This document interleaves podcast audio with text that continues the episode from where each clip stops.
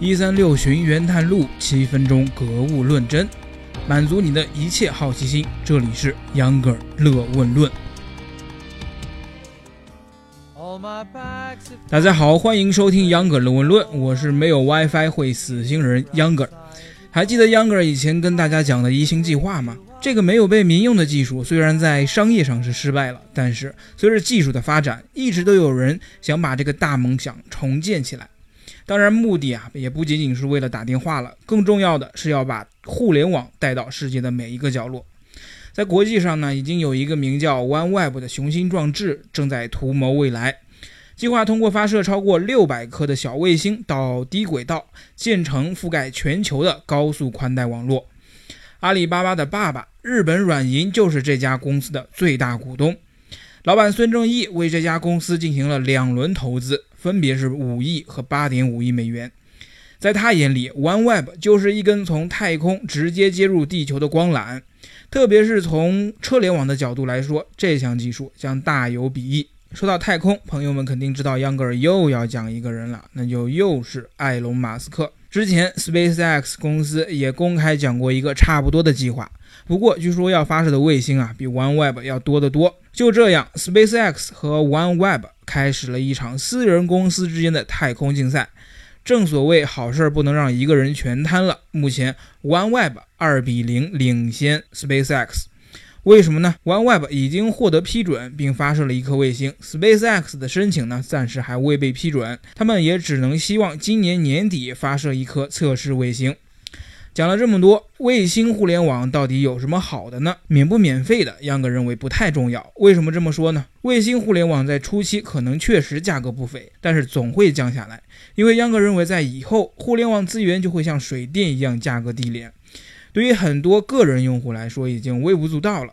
卫星互联网其实是在给全世界一个平等上网的机会，让互联网真正的抵达每一个角落。现在我们很多人都生活在城市里，很难说经常体验没有网络的日子，但是我们也能经常看到这样的新闻。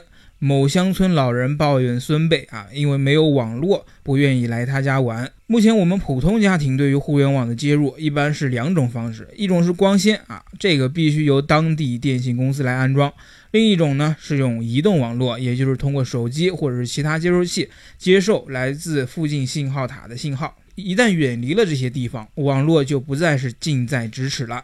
在这里讲一个题外话。我们知道，我们坐飞机的时候啊，大部分航班都是要求你全程关闭手机的。可他总有人想偷偷摸摸的不关机。不讨论手机到底影不影响航班，但是秧歌这个时候就想告诉他，你在万米高空开机能干什么呢？王者荣耀也连不上啊！除了高空，大海上、荒山野岭也都没有信号。这些地方虽然没有网络，但依然有零星居民居住在这里。一旦有了卫星网络，不管是对于服务提供商还是对用户，都是一个双赢的局面。从这个方面来说，卫星互联网确实是互联网使用平等的一大进步。国外风风火火，国内也不甘寂寞。咱们中国一直都是闷声发大财，等待事情成熟了再大白天下。这不，今年中国发射了一颗高通量卫星“实践十三号”。和国外技术也是一样的，利用的同样也是一种名为 Ka 的宽带通信波段。其实这种波段的通信卫星早在很多年前就被制造出来了，但是由于光纤网络的快速发展，导致国际上很多这种宽带卫星计划无限期被搁置。可以说，移动互联网的发展又重新刺激了这一行业。卫星能干的事情，绝对不想让信号塔独揽啊！虽然卫星造价高，终端设备价格也不便宜，但是一个卫星能覆盖半个祖国大地，建这么多的信号塔也是成本啊。这颗实践十三号卫星在轨实验期间，名叫实践十三号。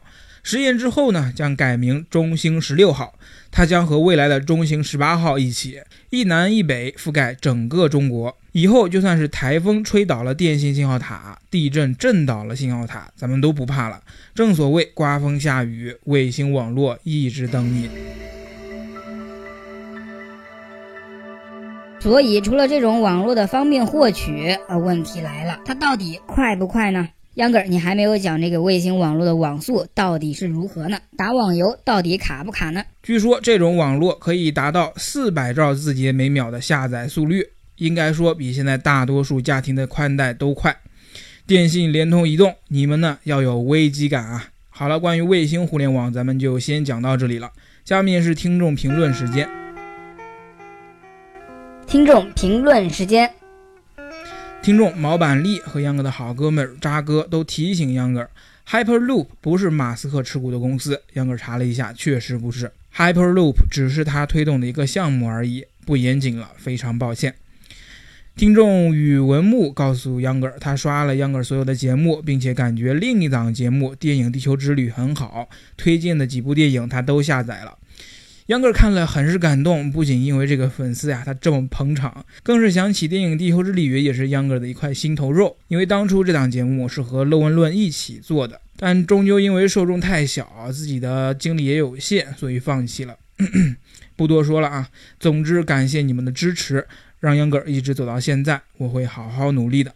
好了，今天的节目到这儿就结束了，再次感谢您的收听，我们下期节目见。